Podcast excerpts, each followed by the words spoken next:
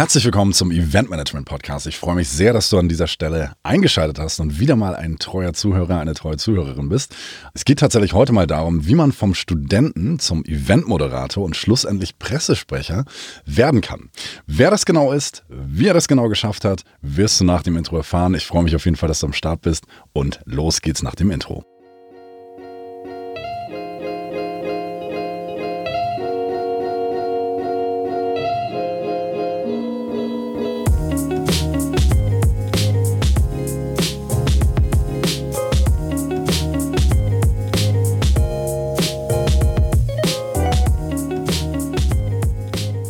Bevor es mit dem eigentlichen Inhalt losgeht, möchte ich dir empfehlen, auch nochmal einen Blick auf die Seite meines Sponsoren Xing Events zu werfen. In den Show Notes findest du dazu einen Link. Dort kommst du zu dem Event Manager und wenn du deine nächste Veranstaltung planst, egal ob hybrid, online oder offline, dann kannst du diesen Event Manager verwenden und in nur fünf Schritten deine eigene Eventzeit auferlegen. Das Tolle daran ist, dass für kostenfreie Veranstaltungen das Ganze sogar kostenfrei ist. Die Website kannst du danach auf allen Plattformen teilen und somit direkt mit dem Ticketing und mit dem Verkauf loslegen. Ich wünsche dir viel Spaß dabei und freue mich über dein Feedback. Moin Carsten Hehling. Grüß dich. Herzlich willkommen. Grüß dich. Hi. Schön, dass ich da sein darf. Danke dir. Sehr, sehr gerne. Hast du ja eine kleine Triggerwarnung. Diese, dieses wird wahrscheinlich die tiefste also stimmlich zumindest, die tiefste Event-Management-Podcast-Episode.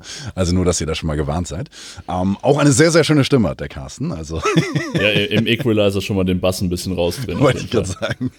Nicht, dass es nur noch sonor wird. Ja, also, du selber hast natürlich nicht nur mit deiner Stimme zu überzeugen, sondern auch tatsächlich mit deinem Werdegang.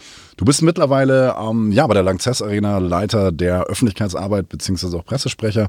Und es wäre sehr, sehr cool, wenn du dich dahingehend mal vorstellen könntest, dass wir mal so einen Eindruck bekommen. Ja, sehr gerne. Ähm, ja, mein Name ist Carsten Hehling, habt ihr ja schon gehört. Ich bin 25 Jahre alt, komme ursprünglich aus der schönen Vulkaneifel und dann hat es mich irgendwann zum äh, Studium nach Köln verschlagen. Ähm, eigentlich, weil ich hier ein Sportjournalismus und Sportmarketingstudium angefangen habe, mit dem Hintergrund, dass ich eigentlich immer auf die Bühne wollte, ich, oder ins Fernsehstudio oder ins Radiostudio. Ich wollte Moderator werden nach der, nach der Schulzeit unbedingt, habe da in der Schule auch schon viel für gemacht, bei diesen klassischen Schulkarnevalssitzungen und Konzerten und so.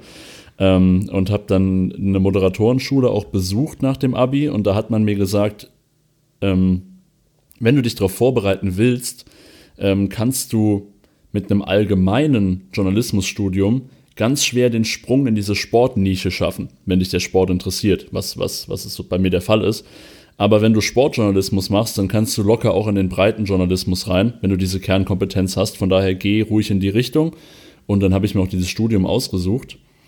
Und dann kam alles doch ein bisschen anders. Und zwar haben wir ein verpflichtendes Praxissemester dabei gehabt, wo wir in ein Unternehmen reingehen mussten und es wurde zufällig gerade in Köln eine Stelle gesucht im, im Mediabereich für die damals stattfindende Eishockey-WM. Die war in der Stadt.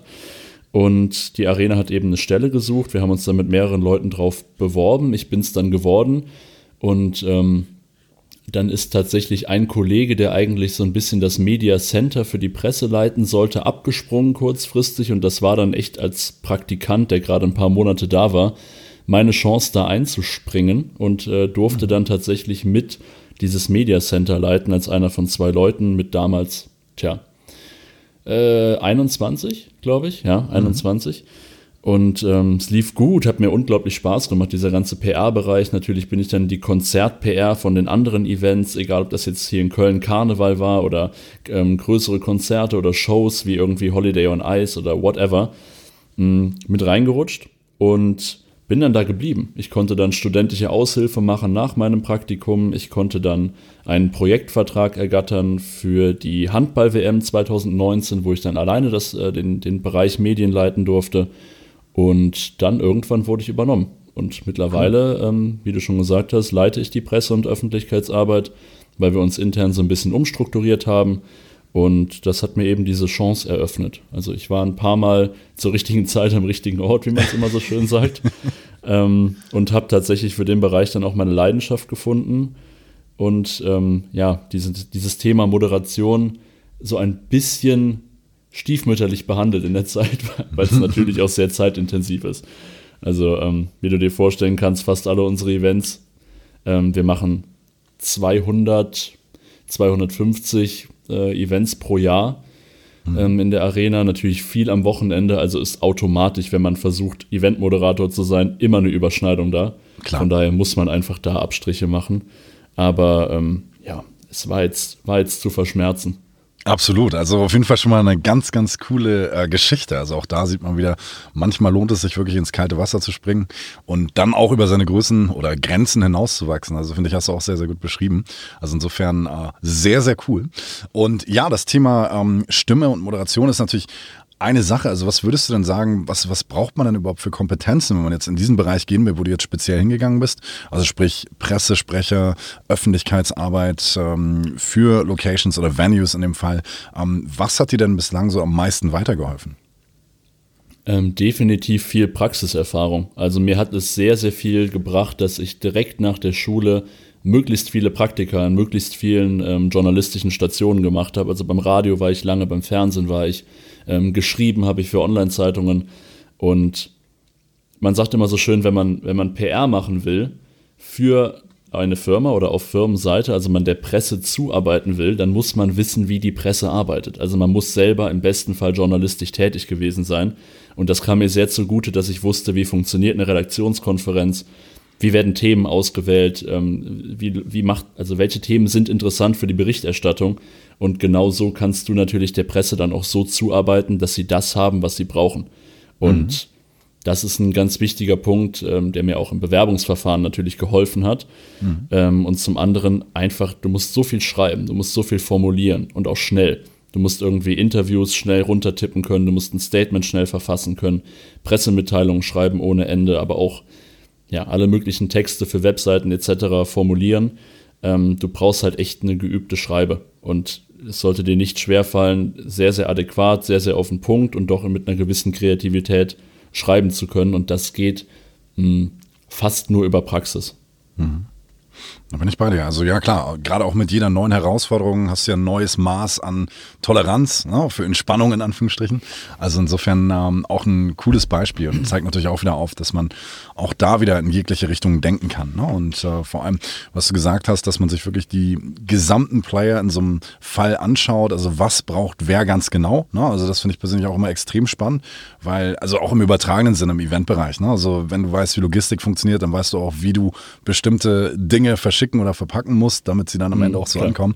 Na, also es ist, ist, ein anderes Beispiel, aber eigentlich genau das Gleiche. Ne? Und das finde ich persönlich immer super spannend, gerade wenn man noch am Anfang des Berufsweges ist, dass man da wirklich sich mal anschaut, okay, was ist mein Endziel?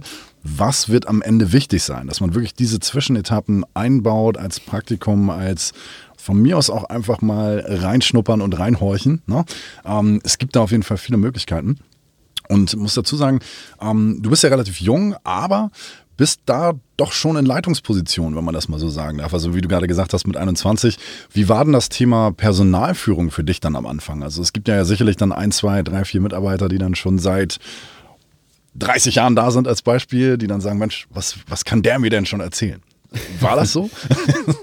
ähm, nee, davon bin ich so ein bisschen verschont geblieben. Ich meine, in den, bei den Großveranstaltungen mit den Media Centern war tatsächlich die perfide Situation, da muss man sich oder da sucht man sich als Veranstalter ja einen riesigen Stab an Volunteers.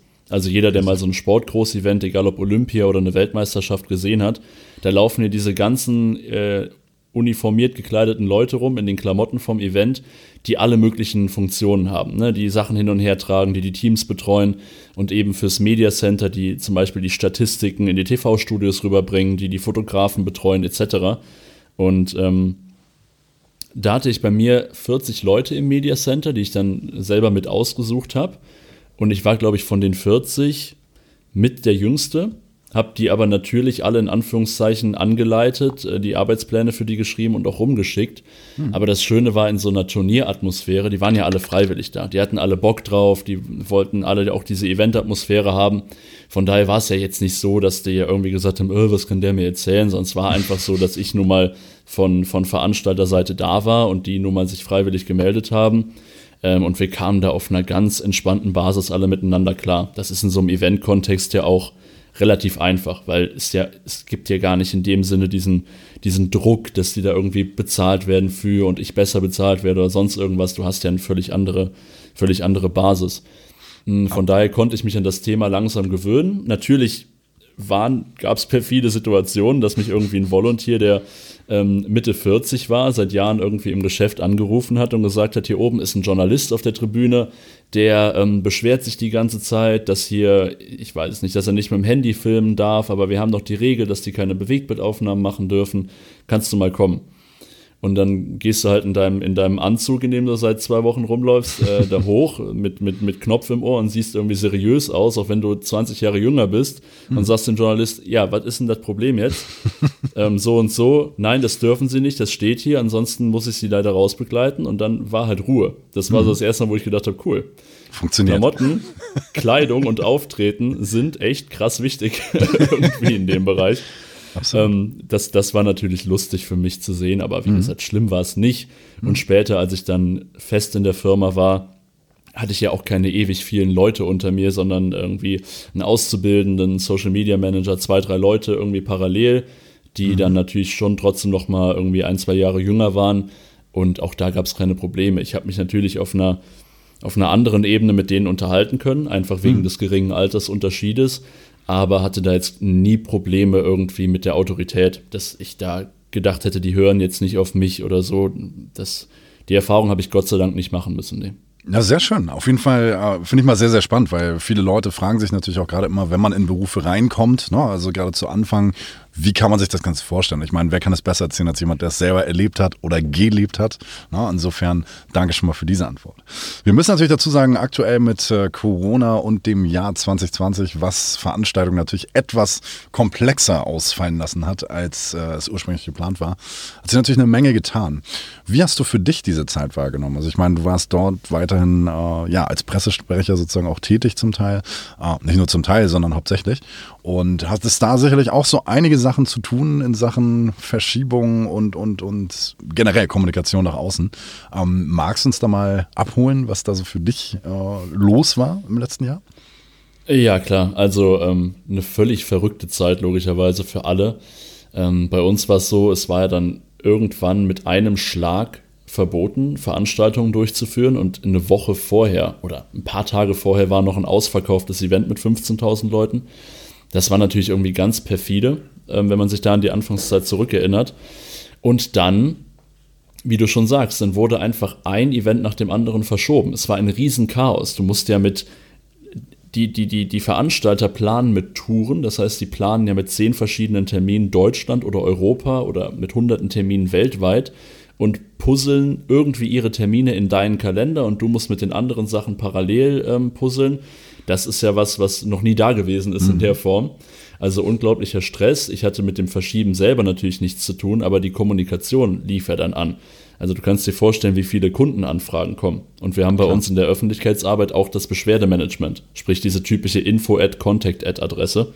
Mhm. Ähm, natürlich haben sich die Anfragen überschlagen. Was ist jetzt, wann und wie, Geld zurück und Tickets zurück und wie auch immer. Und dann musstest du immer sagen, ja, ich, wir müssen echt bitte um Geduld bitten, weil wir, wir können es gerade einfach nicht sagen. Die ganze Branche muss sich gerade sortieren und wir müssten ja theoretisch jetzt äh, von den Sachen, die im Umlauf sind, 1,8 Millionen Tickets oder wie auch immer mhm. auf einmal entweder zurückgeben oder verschieben oder sonst was. Ist, ich kann Ihnen gerade einfach nicht sagen, ja, wann genau. und wie das passiert, aber wir sind da dran, versprochen. Und das ist natürlich sehr, sehr anstrengend. Es ist natürlich, ich kann das vollkommen verstehen, dass das für einen Kunden ja auch unbefriedigend ist, so eine Antwort. Absolut. Weil der ja Angst hat um sein Geld, um sein Ticket, die ja auch, auch teuer sind.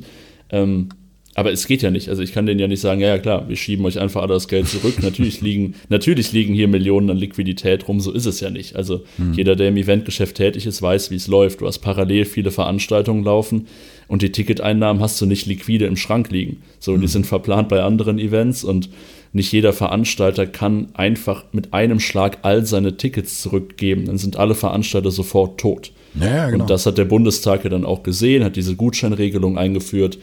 Dann hast du den Kunden das erklärt, dann waren die damit nicht zufrieden, dann kamen die ersten Härtefallanträge.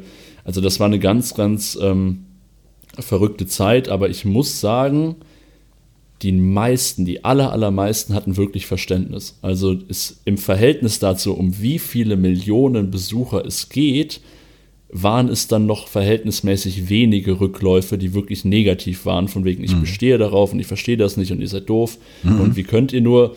Das gab es alles, aber im Verhältnis dazu, um von wie vielen Veranstaltungen wir reden, hat sich das echt noch in Grenzen gehalten. Mhm.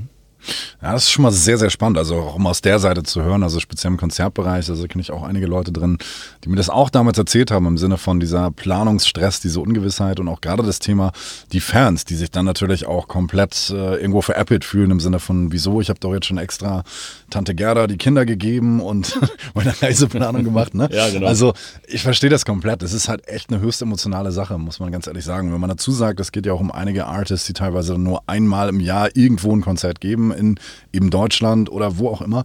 Und da ist natürlich die Enttäuschung grenzenlos. Ne? Und das ist, äh, hat am Ende dann gerade diese sogenannten Contact- oder Info-Ads, Beschwerde-Ads Menschen sehr, sehr stark getroffen, wie ich das auch gehört habe von einigen. Also das heißt, da muss man schon sehr gute Kommunikationsskills haben, um die Leute auch so ein bisschen on the low zu halten, wie man auf Neudeutsch sagt. Also das ist schon ganz cool. Total, ja.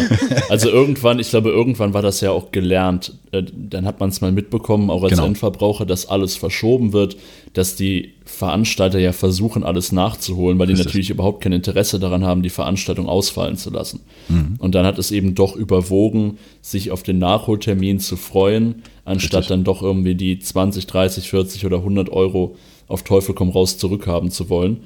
Ähm, aber auch das gab es. Ne? Es gab natürlich mhm. auch Härtefälle, wo man gesagt hat, okay, Krankheitsfall oder, oder sonst irgendwelche ähm, Härtefälle, die man genehmigt, dann hat man natürlich erstattet. Das ist ja auch selbstverständlich. Mhm. Ja, absolut. Also dann, wir gehen mal chronologisch so ein bisschen weiter. Also es gab da natürlich den Lockdown, also 2020 und danach gab es ja so einige Diskussionen um Hybrid-Events, Digital-Events mhm. oder auch einfach mal Experimente. Was waren denn da so die Themen, die du als ja am kuriosesten wahrgenommen hast zum einen und zum anderen am vielleicht sinnvollsten für die Zeit. Also wenn du darüber reden kannst, darfst, magst. Ja, klar. Also erstmal hatten sich die Ideen natürlich überschlagen. Ähm, alle haben gerufen Streaming, Streaming und dann hat man irgendwann festgestellt, okay, für Streaming braucht man ja gar keine Arena, das kann ja jeder aus dem Wohnzimmer machen und irgendwie ist es auch nicht geil. Also natürlich gab es cool produzierte Streaming-Events, aber ähm, mhm es war ja nicht mal annähernd adäquat, jetzt zumindest aus meiner Sicht und auch aus der Sicht von vielen ähm, Besuchern, Zuhörern, wie auch immer. Mhm. Ähm, dann kamen die Autokonzerte relativ schnell, was natürlich mhm. eine sehr clevere und pragmatische Lösung ist. Ähm, die haben sich auch sehr lange gehalten. Also die Kollegen in Bonn kenne ich zum Beispiel ganz gut von Bonn Live. Die haben eine unfassbar gute Autokonzertserie ähm, mhm. hingelegt. Und auch die Überlegung gab es für die Arena. Also es gab mhm. tatsächlich den Plan, Autos unten in den Innenraum von der Arena fahren zu lassen und im Kreis cool. zu parken. Ähm, haben wir dann aber irgendwann wieder verworfen, weil einfach die Outdoor-Konzepte da viel cleverer waren und natürlich auch irgendwie besser angenommen worden wären. Ähm, und im Juni kam dann die Idee auf, zusammen mit den Kollegen vom Bootshaus, das ist ein, ein großer Club hier mhm. in Köln, ähm, der Bootshaus Live GmbH und dem Veranstalter vom CSD, Thomas Fassauer, ähm, Arena Live, äh, Entschuldigung, Arena Now auf die Beine zu stellen. Mhm. Und Arena Now hat ähm, auch einen ganz pragmatischen Abstandsansatz verfolgt, und zwar Plexiglaskästen im mhm. Innenraum. Eine Rundbühne, 360 Grad, um eben maximal viele Leute drumherum reinzubekommen. Und dann Plexiglaskästen im Innenraum, wo dann immer anhand der aktuellen Regelungen. Damals waren es dann zuerst irgendwie zwei Haushalte, dann war es ein Haushalt, dann waren es fünf Personen unabhängig. Das hat sich ja irgendwie alle zwei Wochen ja, ja. geändert, aber man konnte alles relativ gut darstellen, je nach aktueller Lage. Ähm, und dann saßen, standen die Personen eben in ihren Plexiglas-Cubes mit Blick auf die Bühne ähm, mhm. Auf den Unterrängen waren immer Plätze großflächig abgeklebt und dazwischen immer nur ein paar Plätze frei. Mhm. Und auf den Gängen, die Arena wurde in verschiedene ähm, Areale unterteilt. Das heißt, du hattest einen speziellen Eingang, an dem nur du rein durftest mit deinem Ticket sodass sich die Besucher ströme in Anführungszeichen. Ich meine, wir reden von 2400 Leuten maximal in einer 20.000er Halle. Hm. Also Besucherströme sind es sowieso nicht, aber die paar Besucher, die durften, konnten sich nicht mal begegnen. Also eine Durchmischung wurde verhindert ähm, Verzehr etc. nur am Platz, Maskenpflicht auf allen Wegen, später dann auch Maskenpflicht am Platz, das war am Anfang mhm. im Sommer noch nicht so. Und so konnten wir sehr, sehr sicher ohne einen einzigen Zwischenfall eben, ähm, ich glaube, 35, 36 Konzerte waren es im Endeffekt äh, wow. durchziehen, bis dann bei einer Inzidenz von 50 auch da von heute auf morgen Schluss war. Mhm. Aber schon krass. Und von der Atmosphäre her, also du hast es ja live miterlebt, wie darf man sich das vorstellen? Also kam trotzdem Stimmung auf, trotz des äh, Terrariums, nenne ich jetzt mal vorsichtig. schon, ja. Also klar kannst du es nicht vergleichen mit einem Stehplatzkonzert, wo du dich einfach frei bewegen kannst. Das ist vollkommen selbstverständlich. Du hattest ja auch offiziell Einschränkungen mit dem Mitsingen. Damals war, war das ganze Thema Aerosole noch nicht so ganz erforscht. Das heißt, es gab auch irgendwie so ein Mitsingenverbot ja, was dann so halb immer eingehalten mhm. wurde von allen. Ähm, aber aufstehen durfte man, man durfte am Platz tanzen, nur nicht von seinem Platz weg. Dann wurde man von einem Ordner zurückgeschickt und so. Es war natürlich perfide von der Situation her und Absolut. auch irgendwie beängstigend. Aber ich sag mal, für die Lage, die wir hatten, war es sehr schön. Also die Leute waren schon zufrieden. Und cool. ähm, die waren einfach heiß drauf, überhaupt mal wieder jemanden live zu sehen. Und von daher war das Feedback durchaus positiv, weil natürlich auch keiner den Anspruch hatte, dass es einem normalen Konzert irgendwie gleichen würde. Genau. Das ist ja auch klar. Ne, cool, aber finde ich mal ein sehr, sehr spannendes Beispiel. Also davon hatte ich tatsächlich auch gehört, aber das mal wirklich so aus erster Hand zu hören, äh, schon nochmal was anderes. genau, und ähm, ja, jetzt natürlich äh, inzwischen 2021, wir springen nochmal ein Stückchen. Ähm, ja, ist die Situation ja nicht anders. Also gerade jetzt äh, vor kurzem wurden sämtliche Light-Festivals abgesagt. Das heißt, die Stimmung bei den Eventveranstaltern respektive auch Dienstleistern mhm. ist entsprechend, ich will nicht behaupten negativ, aber es geht zum Teil stark in die Richtung. Ähm, bei euch in der Arena, was liegt da momentan an, wenn ich mal so fragen darf?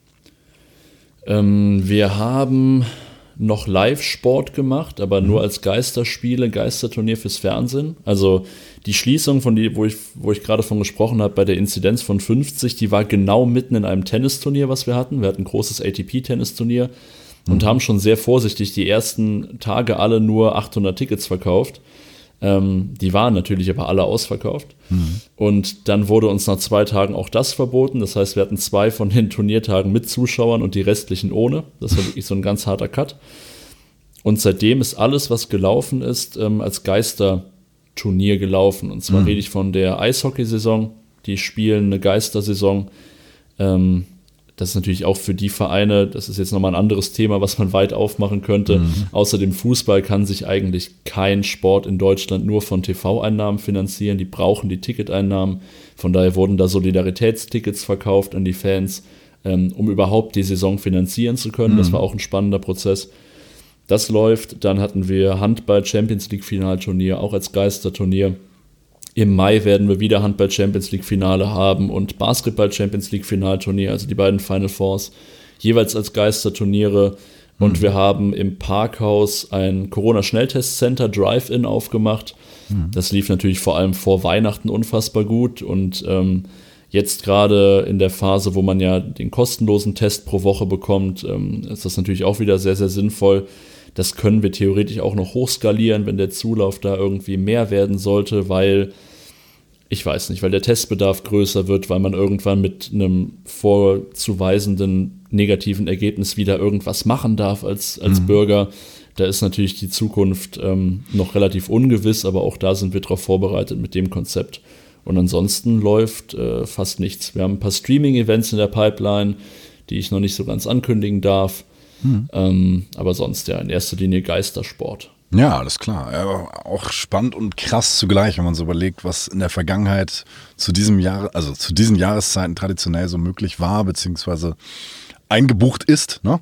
Das ist schon echt ein großer Unterschied. Also da hat man echt mal einen ganz guten Einblick. Und ähm, ja, nach dem, was du alles auch so erlebt hast, also bist ja auch mitten drin und live dabei sozusagen, also stets dynamisch unterwegs, wie man auch hört. Also gerade das Thema Testzentren. Ne? Also es sind ja wirklich so kurzfristige ja, Nutzungsänderungen, die dann einfach dem Bedarf sozusagen gerecht werden. Das finde ich persönlich auch immer super spannend, wie schnell man solche Konzepte auch tatsächlich umsetzt. Man muss ja dazu sagen, politisch gesehen fielen ja teilweise Entscheidungen relativ kurzfristig und dann heißt es, zack, jetzt machen. Wie waren denn da bei euch so die Prozesse? Also Konntet ihr das einfach so von heute auf morgen umsetzen oder gab es dann da erstmal äh, Reibungspunkte, Schwierigkeiten oder wie ähm, sieht das da so aus?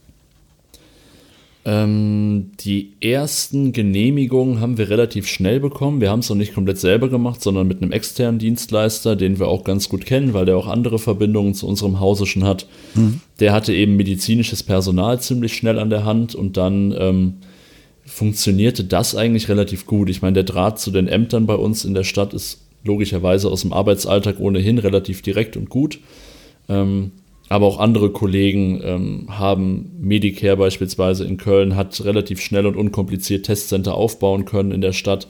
Ich glaube, das lief ganz gut. Problematischer war, wenn ich das richtig mitbekommen habe, diese Übergangszeit jetzt zu den kostenlosen Tests. Mhm. Mm, da gab es wohl Ewigkeiten keine richtige Mandatierung. Ich weiß nicht, ob das da an Seiten ähm, des Bundes gehangen hat oder des Landes oder der Stadt. Das, da werden die Zuständigkeiten ja immer so ein bisschen hin und her geschoben. Natürlich.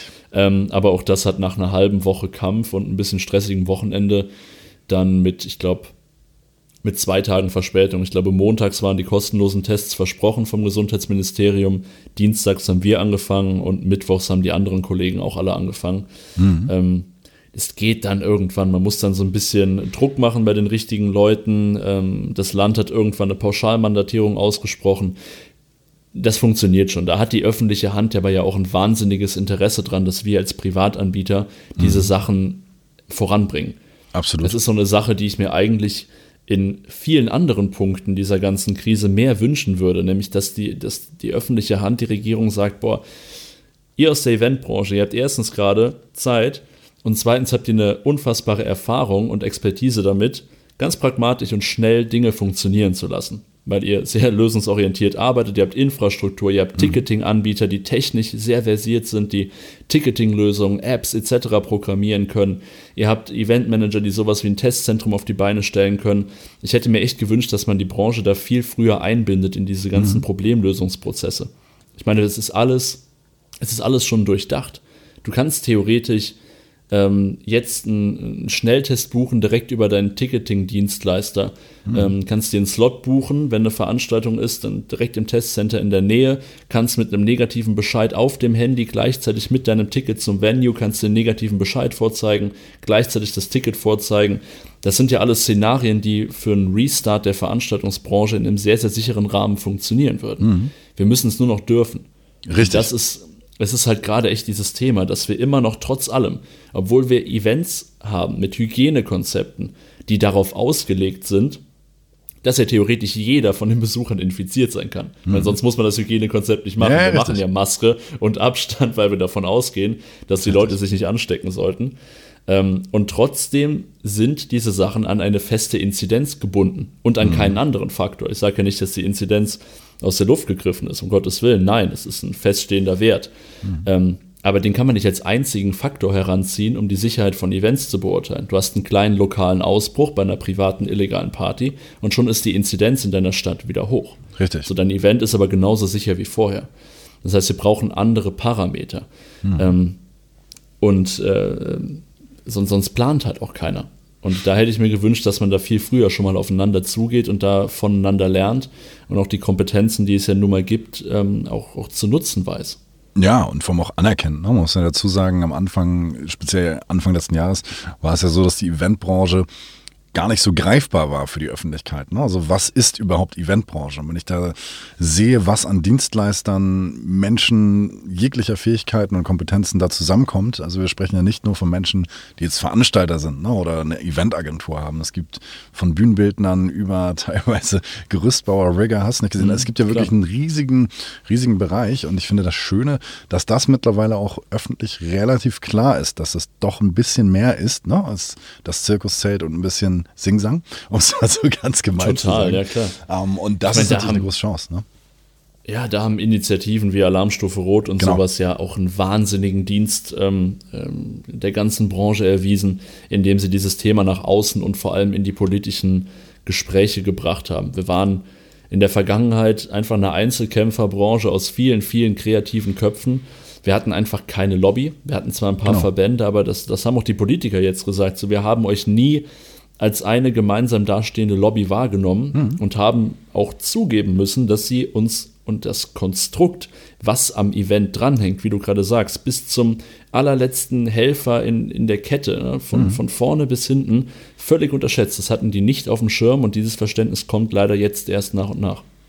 Absolut. Und leider zum Teil auch verspätet, muss man sagen. Ne? Aber wie gesagt, also ich, ich bin sehr, sehr gespannt, wo das hingeht. Also ich finde das Gute, es gibt bereits jetzt schon sehr, sehr viele Konzepte, die mir auf jeden Fall positiver äh, Dinge beziehungsweise auch Hoffnung geben. Also gerade was du angesprochen hast mit Apps und Schnelltests, dass du wirklich nachweisen kannst, lieber Konzertbesucher, na, XYZ, von 1000 Leuten, 1000 Leute einen Test gemacht, dann und dann haben sie den gemacht und sie waren negativ zu dem Zeitpunkt der Ankunft. Na, und da gibt es ja wirklich viele äh, Varianten, die schon wirklich funktionieren, na, ohne dass man da jetzt noch lange irgendwas äh, programmieren oder sich ausdenken müsste.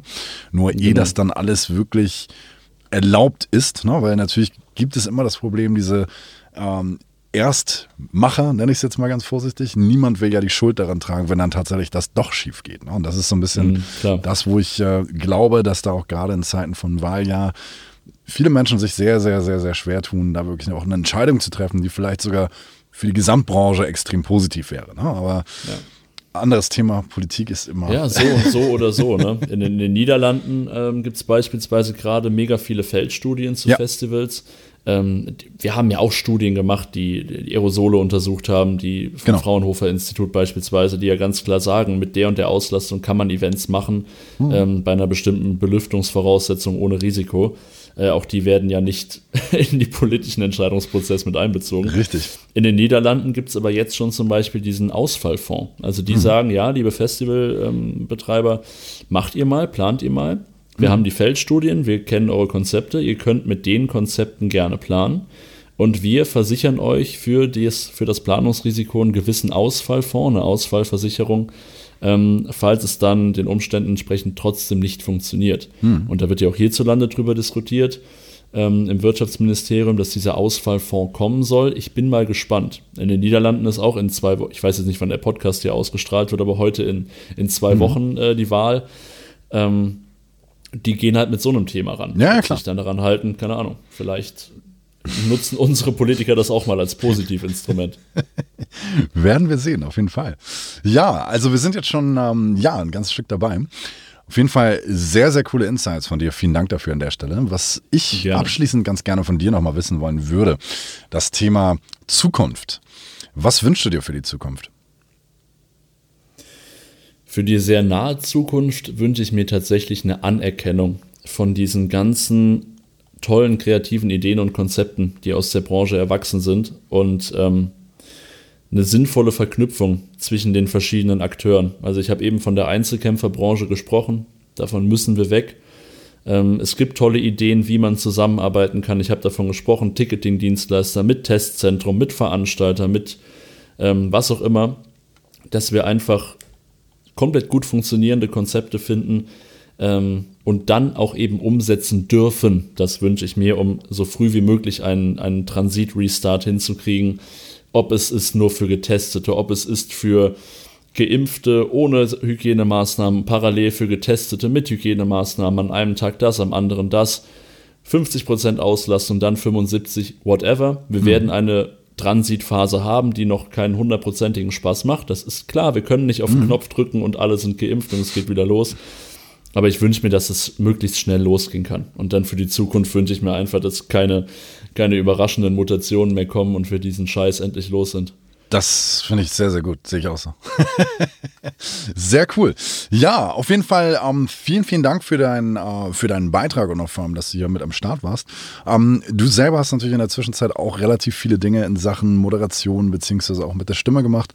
Ähm, vielleicht nochmal da ein kleiner Exkurs. Also wir hatten in einem Clubhouse-Talk mal kurz drüber geredet, das Thema Moderation und auch Sprache, mhm. dass du da natürlich auch die Zeit so ein wenig nutzen konntest, da zu dieser Passion zurückzufinden. Willst du darüber nochmal kurz ein bisschen was verlieren? Da habe ich jetzt gar nicht drüber gesprochen in der Folge. Ja, sehr gerne. Ja, ich habe es ja eben gesagt, es war eigentlich mal mein ursprünglicher Berufswunsch, eben ins Studio, ans Mikrofon, auf die Bühne zu gehen. Ähm, und ich bin so ein bisschen vom Weg abgekommen über die Event-PR-Schiene, ohne dass das jetzt irgendwie negativ wäre. Aber gerade habe ich ja unverhofft etwas Zeit. Versuche mich daher wieder an ähm, diesen ganzen Sachen wie so Sprecherjobs, Werbesprecher, Voice-Over und sowas zu, ver zu versuchen über Online-Plattformen, einschlägige wie Fiverr oder ähnliches, wo man sich eben anmelden kann, auf relativ schnellem Dienstweg da eben an Aufträge kommen kann. Ähm, und versuche natürlich jetzt auch gerade wieder die Kontakte zu schaffen, auch über so Apps wie Clubhouse natürlich, mhm. ähm, um vielleicht nach der Krise doch wieder ein bisschen mehr auf der Bühne stehen zu können als Eventmoderator, mhm. ähm, wieder ein bisschen mehr meiner Leidenschaft nachzugehen. Äh, die Zeit muss ich mir dann freischaufeln, dann muss ich eben mit Urlaubstagen jonglieren, mhm. zulasten meines normalen Urlaubs, aber ähm, das ist es mir wert, weil es mir doch ein bisschen fehlt. Also die Zeit mhm. war total geil bisher und ich, ich bin ganz weit davon weg zu sagen, ich möchte nicht mehr da arbeiten, wo ich es tue, weil es macht mir unfassbar viel Spaß. Mhm. Event ist eine ganz große Leidenschaft von mir, auch wenn ich hinter und nicht auf der Bühne stehe. Aber ähm, so ein bisschen kitzelt es mich dann doch immer in den, in den Fingern oder in den Stimmbändern. ähm, und äh, ja, da, da werde ich dann doch versuchen, den Fokus ein bisschen mehr drauf zu legen in Zukunft wieder. Ja, sehr cool. Ja, sehr schön. Das nehmen wir doch mit auf jeden Fall. Und ja, wenn, liebe Zuhörerinnen, lieber Zuhörer, du von Carsten angetan bist, darfst du dich natürlich auch sehr, sehr gerne mit ihm vernetzen. Mit mir natürlich auch. In den Shownotes findest du alle weiteren Profile verlinkt.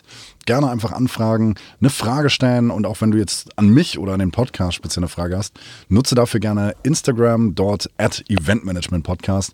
Kannst du mir eine Nachricht schreiben oder auch eine Sprachnachricht einreden und ich werde persönlich antworten.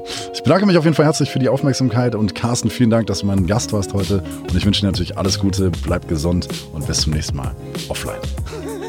Vielen, vielen Dank für die Einladung. Ja, ich kann es nur zurückgeben. Dankeschön, bleib auch gesund. Äh, vielleicht sieht man sich ja irgendwann mal im Real Life. Das wird vorkommen.